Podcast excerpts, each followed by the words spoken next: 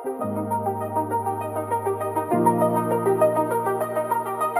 经开始了吗？对，开始。好，欢迎各位来到臭直男，啊、不是接阿普蛙的井边闲谈啊！我是大猫，我是建议，我是杜杜。好，我们今天的大人不在家，就是凯梅刚刚去，哎、欸，去什么？开聚会啊，反正他去开会去聚会，对，然后我们就剩下三个男生来聊我们的录我们的井边闲谈，对，然后我们刚刚考虑了很久，就说那不如就趁难得有一集女生不在。那我们就来聊聊，就是哎、欸，算什么？男性对女性的刻板印象吗？这种这样我们要代表全部男性吗？没有啊，就是阿普蛙井边闲谈，但是代表阿普蛙。阿普 阿阿普阿的男性对阿普阿的女性的印象，对阿普阿的臭直男对女性的刻板印象。嗯、好，我现在讲一个啦，就是我刚刚就有个讲到一个说，平常我去上课的时候，因为我在举某些例子，我会说有一件控制感会很低的事情，就比如说我那时候一开始举例啊，我就说，哎、欸，我问女朋友说晚上吃什么？那通常我会得到一个答案，就是，然后台下人就会帮我回答随便。好，然后说那那我就开始讲说对，然后这时候我说那晚上吃火锅好不好？通常我会得到得到的答案是啊，台下也就全部都回答我说啊不要。啊，那那我就说那吃烧烤好不好？不要，那头发头发会臭，我才刚洗头。然后那你想吃什么？哦，随便。对，就是你永远都得不到你想要的答案。那后来我就想说，哎，就是因为我前面已经暗示说哦是我那时候女朋友嘛。那我后来就想说，那我换个方式来问。然后问完之后，我就说，通常在这个对话里面会讲随便的那个人是男生还是女生？请问你们觉得是哪一个？然后就百分之九十九的人都回答我是女生，所以是女生很容易说随便，然后但是她其实心里有一个所谓的正确答案嘛？两位你们的观点如何？我觉得这可能可以统计看看啊。不过我自己的经验刚好相反呢，就是我如果是我跟我女朋友讨论要干嘛的话，她通常都很有意见，然后她也真的不会说随便，她就会。可以讲出来，她就直接讲；不能讲出来，她会自己想，然后她不会立刻说随便啊。我啊，我的话，我是真的随便啊，就是对我来讲，只要在某个标准有符合的话，我都可以。所以我通常会直接讲那个标准。嗯，例如说，我可能就会直接讲说，今天不想吃火锅，或不要有汤的，或一定要有汤的。嗯，然后剩下我就真的随便。啊，他的话，他会比较有一些口感啊、品牌啊、卫生的坚持，所以通常他就会明确讲出要什么或不要什么。嗯，嘟嘟嘞，我的话，我好像没有特别限定是女生诶、欸，而且我反而现在想的话是，有的时候全家就是我在跟家里面的人讨论要吃什么的时候，嗯，我妈跟我弟啊都会蛮习惯讲随便都可以的。哦，对啊，所以好像不知道，没有限于某一种性别的。确实啦，如果是这个，我就比较有一些经验跟记忆，是说有那种记忆是，不管是家人还是朋友，要瞧好某件事情要做什么，然后不出意见，但是真的决定了之后就开始出意见。哦，哎、欸，所以这件事情是不是也跟媒体素养有关系？他会不会是某种，就是在网络上我们 po 文就常会讲，会去讲这些故事的人，他。都是刚好是一个男生的立场，然后他通常都是在文章里面都是一个女朋友或是女性的角色在讲随便，然后刚好他就一直被看到，所以就是大家其实潜意识就会认为说女生都这样被渲染出来，就是他可能一直被转载啊，啊，对吧？或者是可能有第一篇文出来之后，他说哦，对我上次也这样，或者是说他就说哦，对对对对对，我女朋友也是这样，然后就是刚好等于一群人出来取暖。然后就别人就觉得哦，都是女生，女生都会这样子，所以我觉得有这个可能性诶。哎，不过我还真的有一个有一个女朋友状态，就是讲什么好都随便，啊，你去讲提什么的时候，他就他就会说啊，就是会开始抱怨。呃，其实就跟我们某些专案合作一样，就一开始讲什么，对方都会说好。啊、开始有雏形出来的时候，他们就会知道他们自己不要什么了。但如果是专案的话，通常好处理是说，因为专案可以一开始签约就约定，嗯，哎、欸，可以让你改几次，所以如果他们有意见啊，那是他们权利，就给他们改。但超过那权利就可以拒绝说，哎、欸，不行，我们合约有讲好。所以我们会抱怨，或者或是上网抱怨的原因，就是因为我们其实没有好好的划分好权利，对不对？没有界限。可是那这样好像也不能怪对方啊，因为自己确实是可以划这个界限嘛。例如说，嗯、我刚刚是有想到，如果有这样的家人或伴侣，可以这样约定啊，就是、给你三次机会，没有，或者是有人先负责提意见，但如果这意见被否决了，否决那个人要负责提下一个意见，就麦当劳理论嘛，对吧、啊？那这样的话，就是他们要否决前，他们就会想想自己是。真的要否决，然后愿意承担这个否决之后要想的责任，还是就只在任性，就是可以避开这种得到了一种否定的权利却不尽这种帮忙想的责任的状况。哦，我觉得这个情况讨人厌的点应该就是那种权责不对等吧，就是有人帮忙想还要被嫌啊，然后嫌的人好像就是很任性的，好像高高在上也不用帮忙想啊。这个只要有对等的，那大家都是一样的嘛，就是你可能被否定，我也可能被否定，然后最终找出一个大家想要的。所以大家是对于权责不对等这件事情很在意，所以才会去上来 po 文。我觉得刚刚那件事情讨人厌的点，就我的观点来看，可能是这一点吧。就是我都帮忙了，还要被嫌，然后你嫌的人你做了什么呢？然后，然后又不敢直接跟他讲。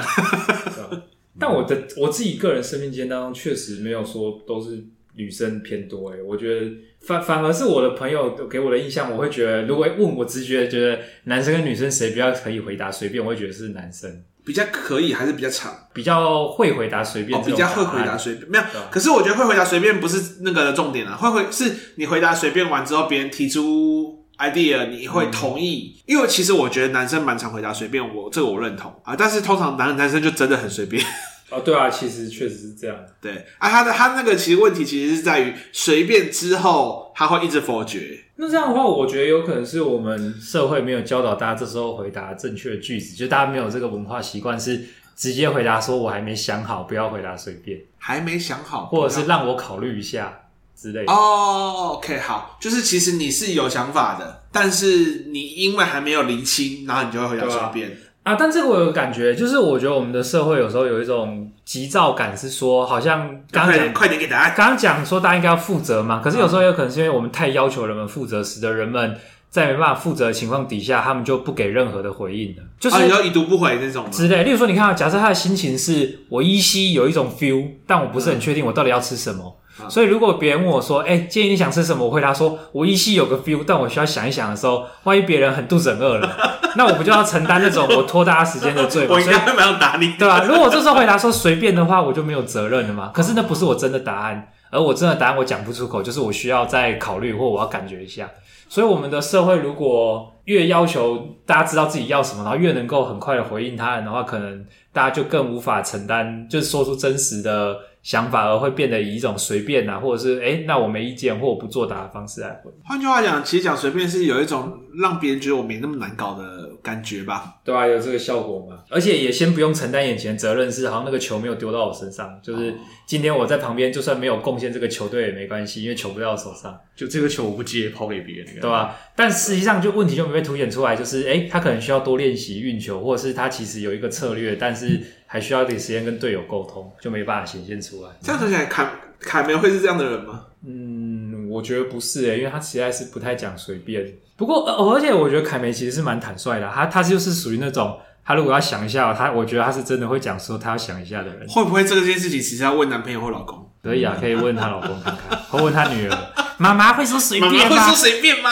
我想应该是不会啦。不过不过，我觉得他要要求的东西好像都蛮明确的啦。对啊，就是他有什么需求，他会他会讲。对啊对啊，所以我觉得他好像不太符合我们刚刚描述的这种女生会有的刻板印象。好吧，那我们还有什么刻板印象可以提出来一下？还有什么刻板印象？嗯，我有一个刻板印象，但是跟女生无关的。好，就是我那个大学的时候，有一次在天桥底下，嗯，就是在那边发呆的时候，在路上被人认了出来。那个人我不认识，然后他认出我的原因是因为。就是我们系上有个表演活动啊，我有表演，然后他他的朋友是我们系的，他就来看表演的时候看到我，然后在在另外一个城市的那个天桥底下看到我，他就认出来，然后我们就聊了一下，啊，然后他就讲说他的一些好像是娱乐还是生活吧，就是好像是什么打网咖什么之类的，然后问我的，然后我就脱口而出说，哦，我觉得我好像是有点介于好学生跟坏学生之间，然后我想表达其实是说我有一些他讲的那些，例如说打网咖的习惯我是没有的，但是也有一些娱乐活动可能一样，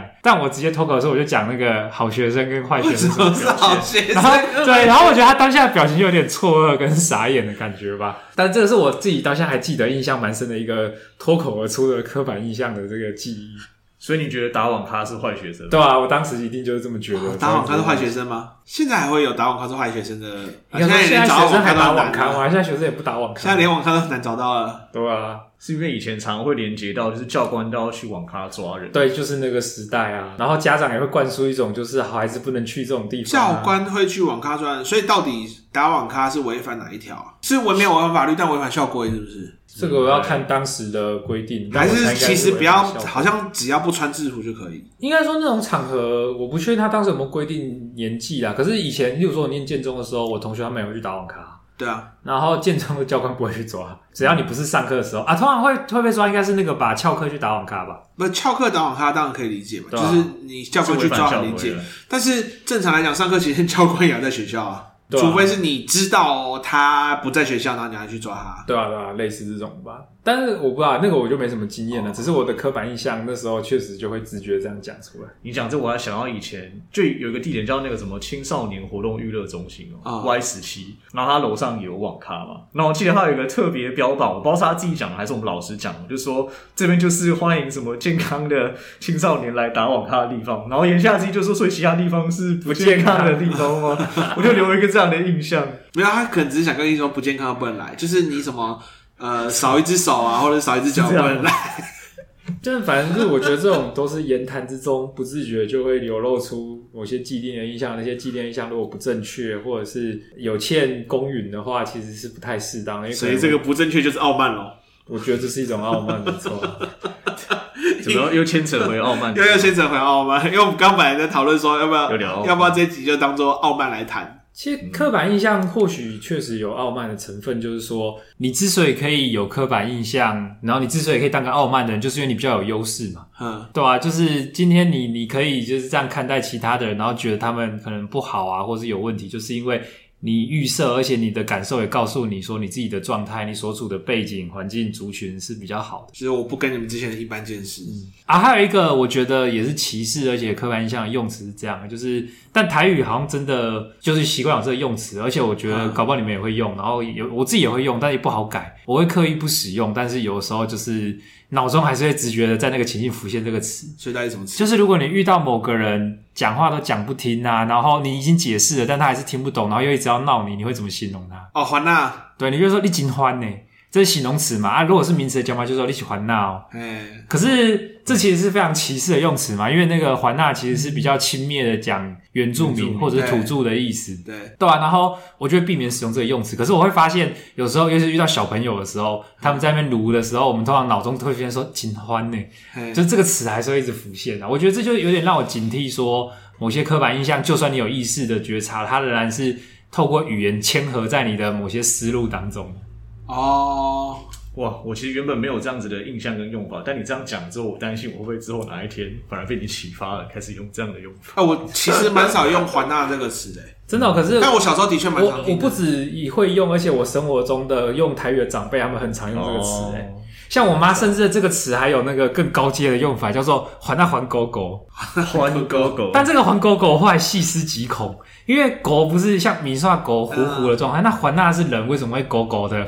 在我后来知道一个叫翻高的概念，历史知识之后，我觉得整个人都不好了。你想听吗？会让你整个人都不好哦。快快说来听听。就是说汉人其实是食人族，他们有吃原住民的这个习惯，甚至可以抢得到高价，这个都有留下历史文献的真实记录。就他们会杀原住民，然后煮来吃掉。那什么叫翻高呢？就是把原住民就是的。就是筋骨熬成汁会很浓稠，然后听说很，哦、他们相信很补，对，所以我妈说环纳环狗狗的时候，我就想说，干，该不会是这种典故吧？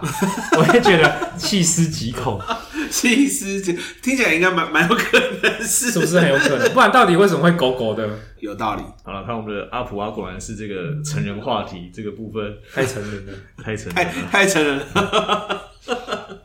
就后就是等下提醒说，哎、欸，到这几分几标题在几分几秒的时候，如果你不想听，可以往后快进十秒。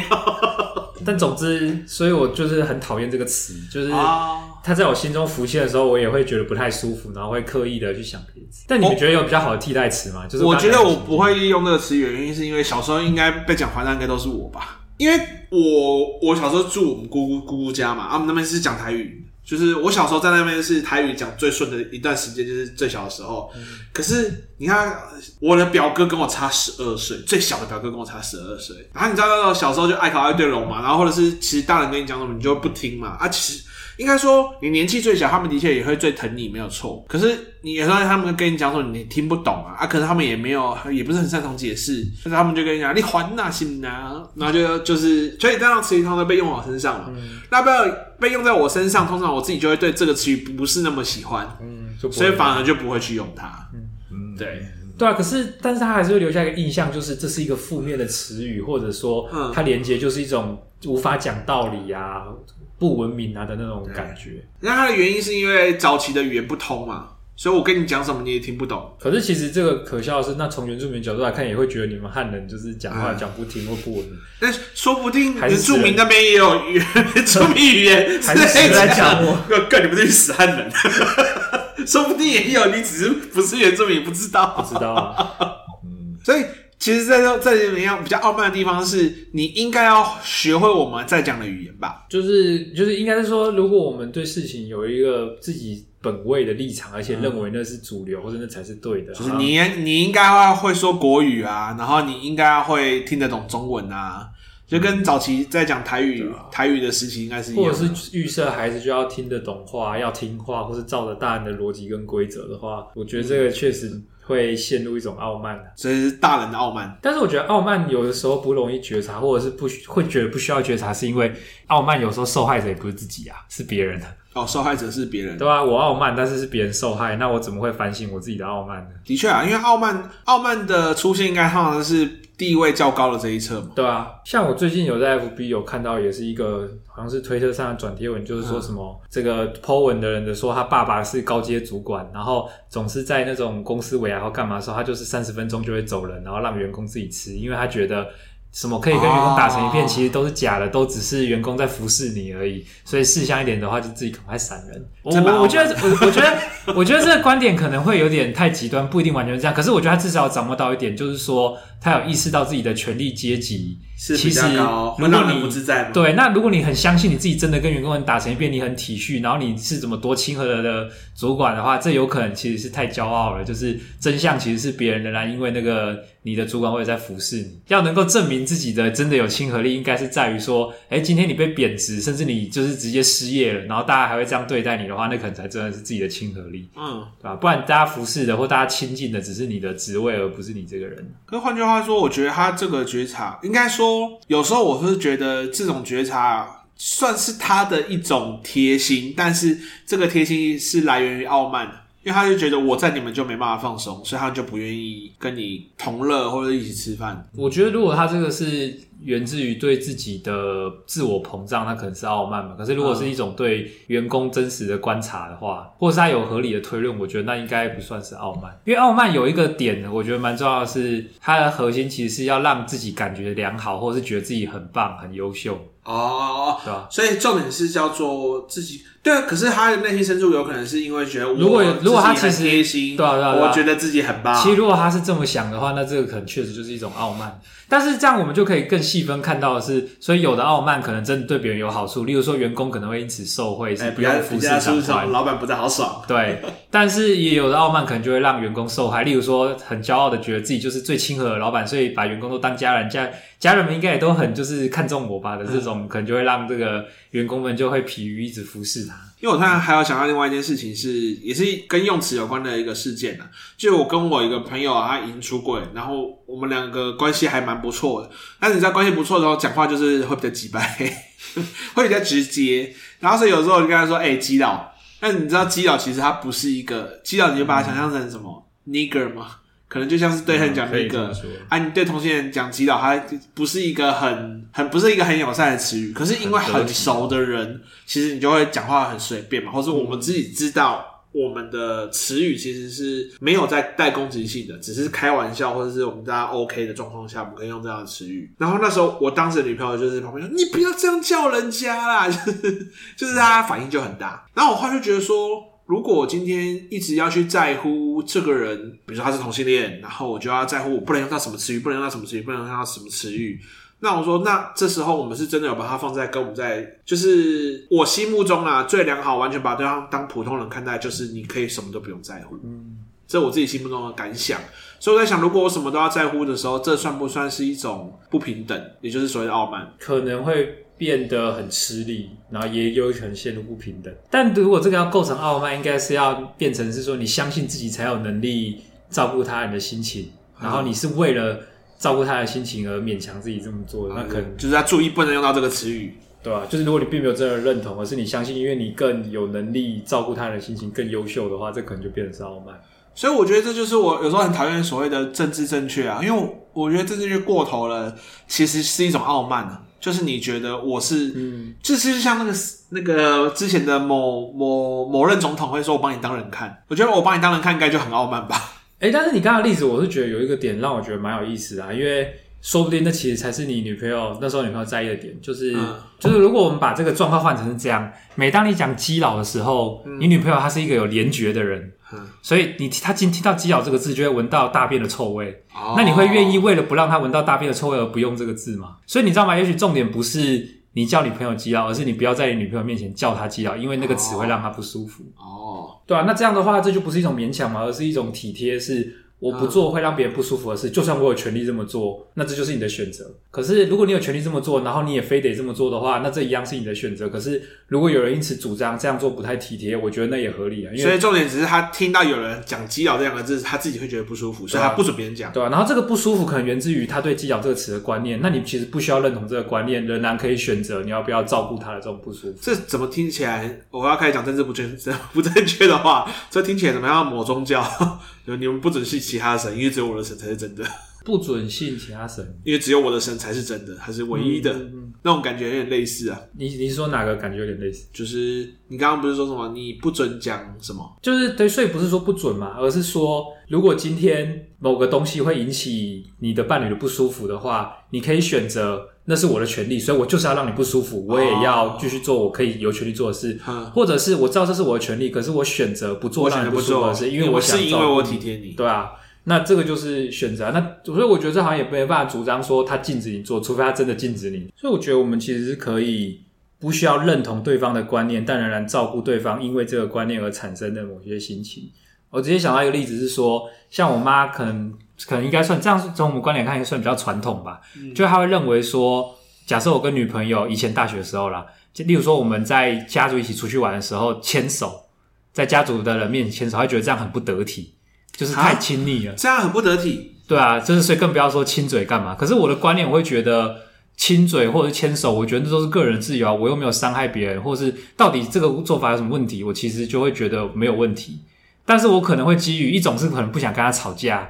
另外一种可能也是照顾他说啊，如果他就会因此紧张焦虑，或者是觉得顾及自己在亲友面前的形象，所以我选择跟我假设我跟我女朋友一起出去玩，然后我不牵手或者是不这么做的话，那我会觉得这也不算是我被强迫，因为是我认为说我不认同，但是我可以接受多照顾你一点。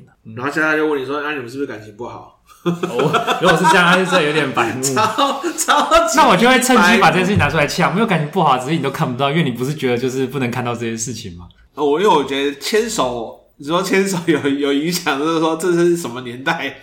可是那程度差别啊。例如说，那亲嘴呢？你觉得假设在公开场合伴侣亲嘴是合适的吗？因为有些人可能真的会觉得说，这种私密亲嘴也有分啊，就是蜻蜓点水的亲嘴，还是发式舌吻，对吧、啊？可是我自己的观点，我会觉得那真的都是别人的事。就是，对啊，我觉得，我觉得我其实会认为是在那边看的人没礼貌。就是人家干嘛关你什么事？你干嘛要看？哎、欸，我今天才看 D 卡，好像是看了一篇，他们说，他说他妈妈就会这样一直看，一直看，一直看。他说他们又不在乎，就是他们也也不在乎会被别人看到我啊。我难得想看到一下不行哦。就我觉得他妈蛮可爱的。我是觉得这其实真的都是，我是觉得可以啦，可以看，哦、对吧？只是有些东西就会变成是说，好像。可以不可以，并没有一个原则，而是有点像社会的习惯。嗯，像我举个例子，假设今天真的是举例而已啊。假设今天在公众场有个女生，她两脚开开，然后裙子底下内裤露出来了。嗯，那我们大家站在那边看，这样是合理的吗？我们立刻就会觉得说是看的人的错。嗯，可是今天反过来是有两个人，他们在那边亲嘴，他们也没有想要别人看，可是可能也没那么在意，我们就会觉得说你干嘛这边亲嘴？嗯，对啊。但是我们可能就会觉得那个裙子露出内裤是意外，然后可能会去帮他遮或干嘛，可不会觉得去骂他说：“哎、欸，你三八，哦裙子露出来，送他回啊之类的。”不过因为如果是聊傲慢的话，就就可以讲一下这个 A 小姐的故事，最近正夯。因为我觉得其实她提出来很多事情啊，我会觉得有些还算是合理的。比如说，好，我今天跟听众讲一下，最近有一个很夯的事件就是。他有一个人上那个匿名公社，在爆料说什么？诶，这算爆料吗？这算自爆？抱怨 啊，抱怨，抱怨说什么要吃？觉得他觉得流水席很脏，然后什么一桌不什么不到一万块，这样能吃吗？所以他他就觉得要去大饭店办两万块。好，那其实我觉得在这上面好像先先提到说，诶，大家有没有去吃过喜宴？是吃流水席，或是吃饭店的？其实大家都知道，流水席通常菜色会比较好，是因为他把装潢的成本都放，就是省下来了嘛。对，可是他也的确，我觉得流水席啊，今天有人证明了，流水席是建教在吃的，他那叫板德，叫办桌，所以他不应该叫流水席。好，反正总之它的形态大概就是，呃，搭个棚子，他们会起那个瓦斯炉，然后在那边煮煮那种。很多大菜这样子，然后都会有一个专门的总铺师。它里面的言辞，我觉得他的他想要结婚的立场是说，我想要结婚，想要那个气氛，然后想要在婚宴会馆，我觉得这些都可以理解。好，只是他好像对流水席的那个种种的所有的对话，充满了一种贬低、贬低跟歧视吧。第一个是什么？嗯、他用用语是乡下人是不是现在还很喜欢吃流水席？嗯。啊，对，啊，我先说这里不是非洲，欸，是台湾，欸。啊，不，不是非洲，是台湾。说因为流水很多人会打包，打包啊，他觉得打包很丢脸，就是他觉得打包很丢脸这件事情，我也觉得哈，因为其实打包应该算是一种节省吧，嗯，因为你东西最后留那边就是倒掉当厨余，不想浪费嘛。嗯，对啊，那所以他就说他的他的解读是叫做打包叫做贪小便宜，然后他觉得很丢脸。然后再来就是卫生啊，不过我觉得卫生问题还没讲错啦。的确，如果跟大饭店比起来，你去外面做板的，其实是卫生相对不会这么好嘛，或者说更难兼顾了。对，它是一个更难兼顾的东西。虽然有很多观点是正确，我只是觉得他讲出来的方式好像一次就是踩了很多人的那个底线吧。那我觉得，我那天跟前任聊天就聊这件事情的时候说，那他是不是就是一种超级傲慢？但这样说起来，傲慢本身就带有一种无知的成分哦，就是你并不知道别人真实的理由、真实的世界、真实的情况，你就妄下评论。所以傲慢不是通常都是我替你着想吗？或是所以你不该这么做吗？也不一定替别人着想啊，但其实傲慢会更有一种觉得自己更能够决定事情，或者是评论事情的那种预设吧。啊、嗯，或者是我觉得你的文化我不需要知道，反正你就是对吧？对吧？class 比较低啊，那这样我有点要来爆挂了。好，来爆爆，快爆！又一卦。这个大家有听过那个什么？这好像是凤飞飞的歌吧？啊，就是那个我的心里只有你没有他吗？啊、嗯，简单来讲，这个故事是说有一次那个。呃，我跟我女朋友在聊天，然后这个气氛可能蛮浪漫的。我就跟她说：“哎、欸，我觉得现在这个气氛，我想点一首歌给你。嗯”啊，我想表达的是说，因为刚好我们讲的词里面有讲到说心里只有你，类似这样，嗯，就想点这首歌给她。好浪漫。结果我一放那个凤飞飞的歌，她的那个前奏，前奏一下，大家可以去听最经典版的凤飞飞唱的，对，嗯、然后他就立刻傻眼了，他想说：“哈，这是什么东西？”然后。他他他就觉得我在搞笑，然后凤飞飞的歌又是唱的那种唱腔，其实比较不是现代主流的，是有点比较甜蜜，而且有点有点压压声音那种稍微扁一点那种声音。然后，所以总之我女朋友就觉得说什么啊，这个就是你是在闹的吗？是在搞笑吗？现在浪漫的气氛这么好都被你破坏掉了。对，然后其实我我当下我当下心情有没有不爽？我没有到不爽，可是我心情有点复杂，因为那个复杂的感觉是。有有两层，一层是说我确实有点觉得好玩的意味，是不是特别找那种我想象现代浪漫的歌？所以我觉得我可以理解有些人可能会觉得这个歌有点触鼻，或者是不符合现代的审美观，这我可以理解的。可是我并不觉得搞笑不浪漫，我觉得有点好笑也浪漫。那第二个错愕的感觉是说，所以因为我觉得搞笑也可以是浪漫，然后这个歌词也有唱到我的那个就是心里只有你的这种心情，歌词是符合你的心境，但我就觉得很搭。然后他可是他的反应太大了，就是他会也不是太大，就是他的反应太绝对了，就好像这个歌这样子很不合宜、很 low，然后很不浪漫。low，我觉得是这种很绝对的口吻跟观点让我有点。可能真的也有点不愉快，就是我我会有点不喜欢那种感受，是说如果你直接说你不喜欢，或者是不对你的胃口，我觉得都很合，可是他的反应会让我有种被贬低的感觉。像我就觉得香菜是什么垃圾垃圾，那我就会觉得说我不会在喜欢吃香菜的面前特别这样强调，我自己会心里这样骂啊。如果别人爱吃香菜，我也会说我不爱吃，可是我不会说香菜什么垃圾，你们这些吃垃圾的人，就是我。所以你这种低等生物才吃这样。对啊，然后就然后就被炎上。总之，这个话题也是可能会延上的，跟跟我女朋友之间延上的话题，所以我就是就是哈哈哈，哈这样啊，那我们换首歌好了，可可是你我们现在可以剪进去吗？应该可以吧。不过这个故事后来有一个有趣的发展，是。后来我们就用 Apple Music，嗯，就是在那边搜寻的所有版本的《我的心里只有你没有他》，有的版本就有符合他的这个比较现代的口味，哦、所以有被改过对不对，例如说黄小琥的那个演唱会版本，他就很喜欢，他觉得黄小琥的唱的很好。哦，但是那个，但我注意一件事啊，就是他真的不爱听老歌，他都会觉得不管是西洋老歌或台语老歌，他都会觉得比较比较 low 一点，不喜欢老歌，他不爱老歌。但我个人蛮爱老歌的，我现在已经到了一个听有些老歌会觉得说比这个流行歌听得更对味的感觉。嗯，所以凤飞飞那个版本，我就觉得说，哎、欸，蛮好听的，我觉得我听得下去啊，可以多听几几首不一样。嗯，又爆一个料，又又爆一个料。我觉得这里有让我其实有一个体悟是说，姑且先不论自己是不是认定自己的品味比较好，可是我觉得品味的广度好像有时候就跟。你童年，例如说你吃了哪些食物，你大概敢吃的味道就那些了。嗯、有一天你突然吃到完全不同世界的料理，然后那个例如说酸的东西跟甜的东西突然第一次在你的味觉中混合在一起的时候，你可能会觉得那很难吃，或者是很怪异或不合你的品味。我觉得这个其实可以理解。也就是说，如果我们要对文化上的事情越宽容，越能同理他人的话，我觉得在成长过程当中，家长或者是环境愿意给你很多元的刺激是蛮重要。可是你有没有一个经验是，小时候你不喜欢吃的东西，长大之后突然变得很喜欢吃？有啊，茄子啊，嗯、青椒啊，嗯，还蛮多的。还蛮多人说小时候不吃辣嘛，长大会吃辣。然后呢，吃辣确实会，但我觉得吃辣好像是一种年纪大了，味觉越来越疲乏，然后需要刺激，是这样刺激啊，我需要刺激啊，需要刺激。因为我我就觉得好像某些像异国料理啊，那那种东西好像就是你可能要多吃个几次，你会开始了解说，哎、欸。它的好吃在哪里？对，它的好吃的点在哪？可是你第一次去吃的时候就觉得，因为跟平常吃的内容差太多了，你会觉得、嗯、啊，好难接受。对，所以就是有没有给他第二次的机会吧？就，但是我觉得这个还是要看气质诶。像例如说喜欢冒险的人，或喜欢接受新事物的人，他在。接受新事物的时候，可能内在有获得了某一种内在酬赏、快乐的感觉，嗯嗯、那他就可以更能承担接受新事物的那种感官上的不适。嗯、但有些人他可能不需要，他就是重复的事情一直做，例如说海南鸡饭一直吃就会获得快乐的话，好像就不需要去尝试新的。然后是被偷表了。到底办公室谁最爱吃海南鸡饭？对，到底谁最爱吃海南鸡饭？我尊重你的意见，但是我还是要吃，我还是要吃海南鸡饭。没错，对啊，其实我就是这个意思啊，就是。人们有不同的需求，其实不是说谁对谁错，嗯，但是所以我觉得这个有让我反省到一点呢，就是说我会去反思，那为什么我们非得要证明对方是错的，好像我才能够主张我的需求？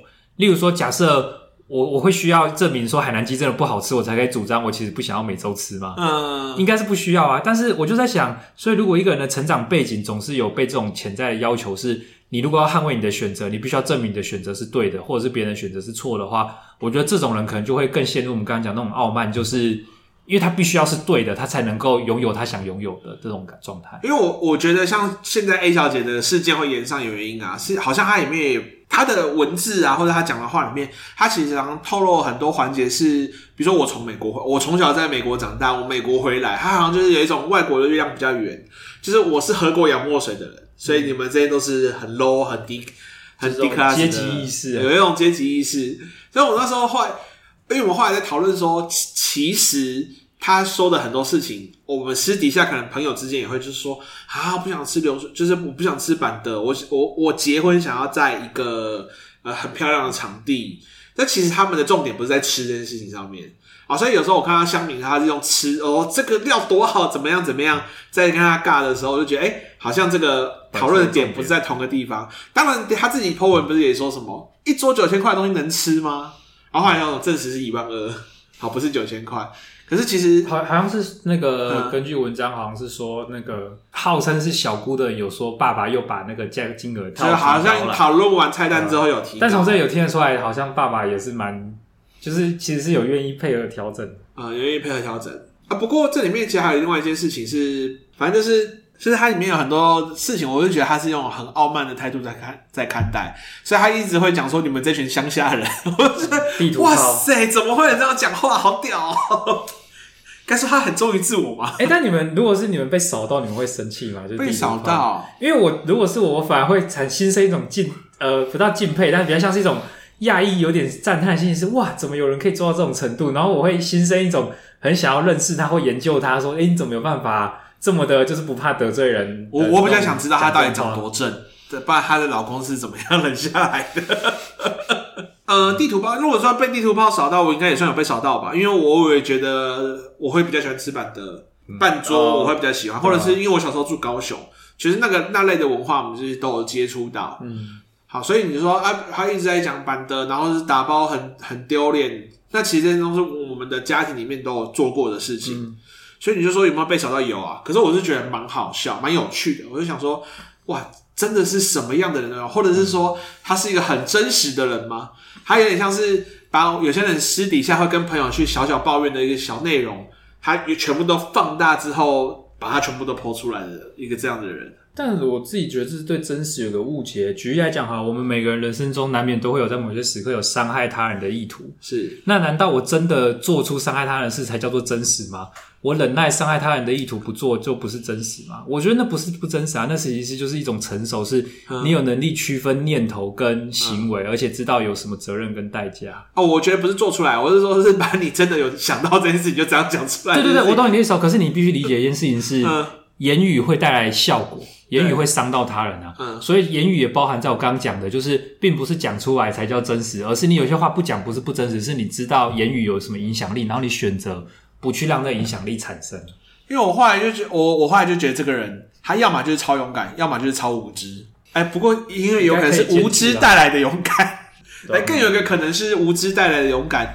或者他的文具啊，在讲的话，或者是啊，不过另外一部分就是觉得他。他、啊、这已经脱离傲慢了啦，他就觉得类似说买房子什么，老公三百万，公公就六百万，但我觉得他出五十万，太离奇的故事，其实案例很难讨论。是说我们也不知道它的真实性，其实也有可能一切都是，是假的，对吧、啊？全部是故事虚构的，因为很可能是某个行销手法。对啊，那我是觉得可能可以从故事性获得一些启发，但是好像就不需要太太细入探究他的个人。我自己的想法是觉得这个事件啊。他已经离奇到，我觉得他比较像是反串的，嗯，就很像是一个人就出来反串，然后反串了这么多东西，这有可能，然后再吸引大家谩骂，然后告一波获得这个过年的这个红包，好，告一波，告起来，哎、欸，好像蛮有机会的，原来是这样子嘛，对对，所以这边也要提醒一下听众啊，不要随便留言呐、啊，不要随便谩骂，哎，留言就留言就好，不要随便谩骂，现在很多这种这叫什么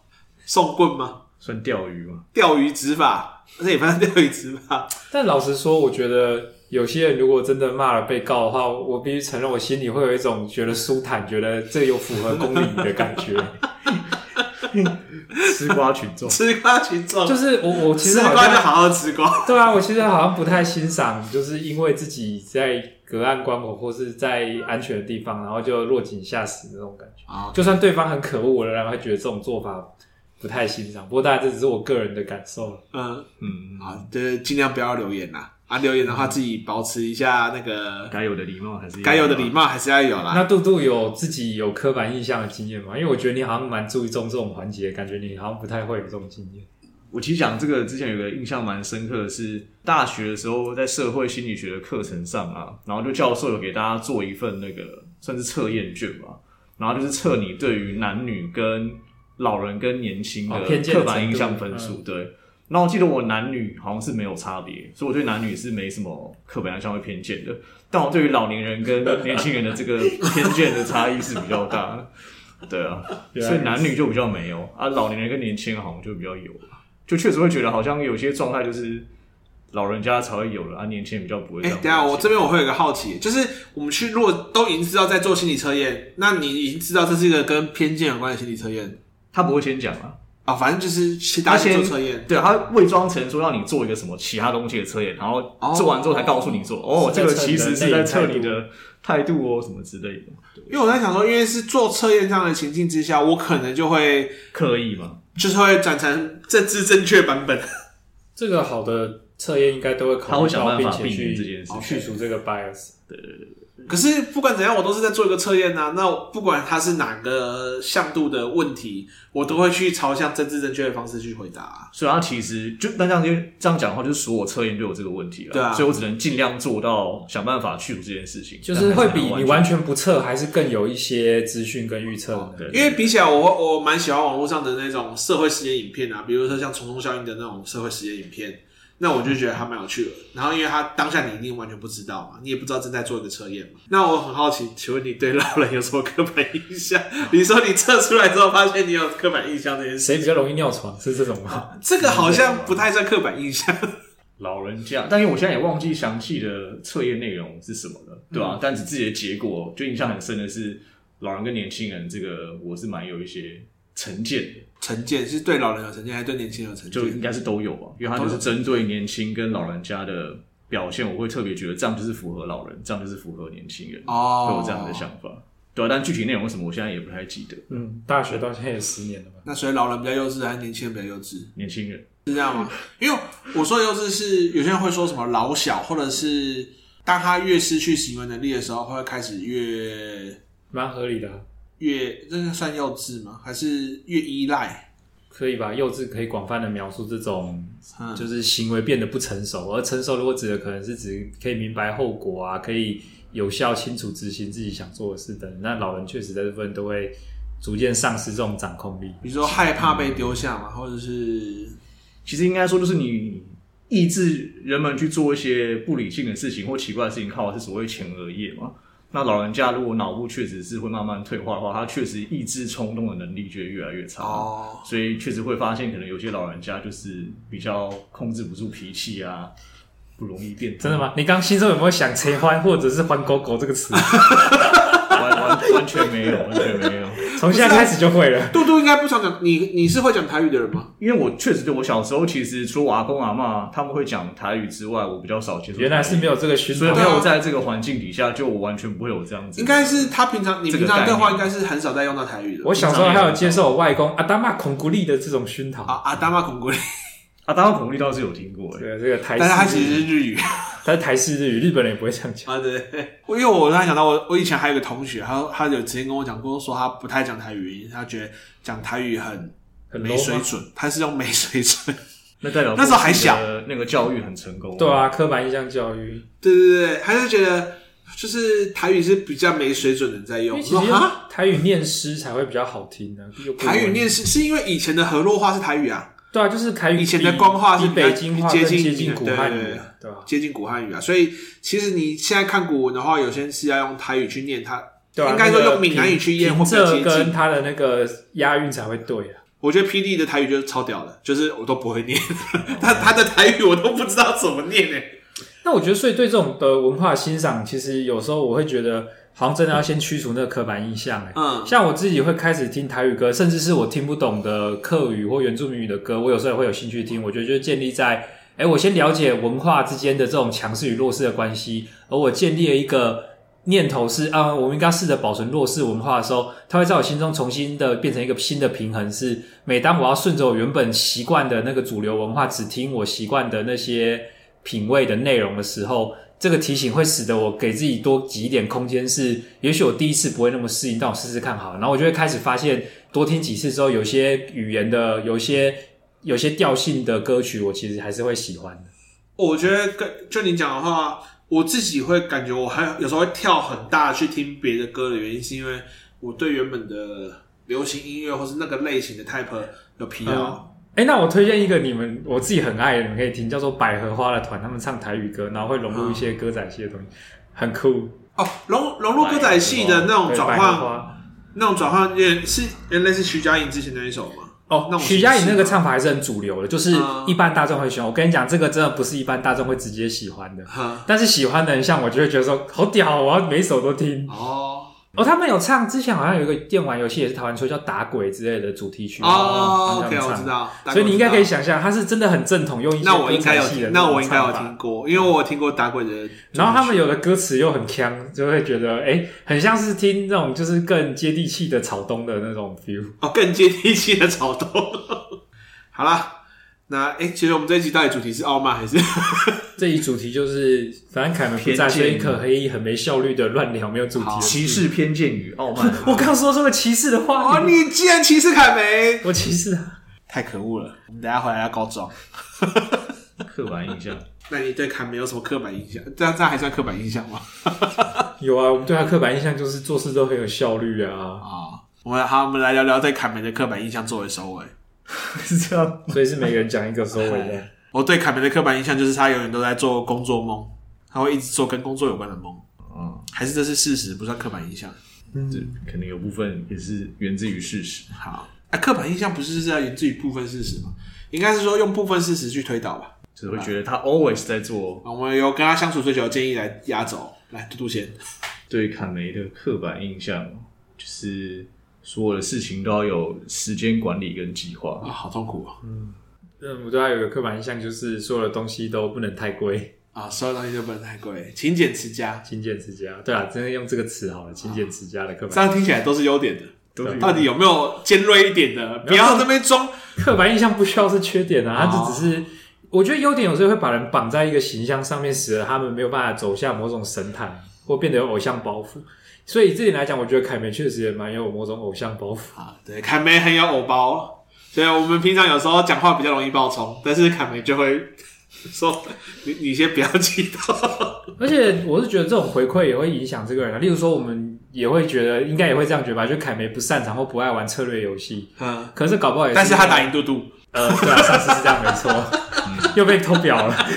再次被偷，就是，所以我意思是说，有可能他其实有某一款的策略游戏，搞不好还没跟凯梅相遇，会成为他心中所有的挚爱。但是因为我们都这样讲了，他自己也这样认定，我就不爱策略游戏，所以下次搞不好这款游戏放在他面前，曾经有一套最后放在我的面前，他就觉得他不爱玩。如果再给他一次机会。他还是不会玩，因为他觉得自己有一个不会玩策略游戏的刻板印象。我们应该助长他这种，对吧？我们应该常鼓励他说：“没有，你只是还没遇到你的策略游戏真爱，你是万中无一的练武奇才。”这款农家乐我们再来试试看。农家乐应该还是不要。好了，那我们今天就到这边结束了。听众们，我们下次再见。我是大猫，我是建议，我是杜杜。好，拜拜，拜拜。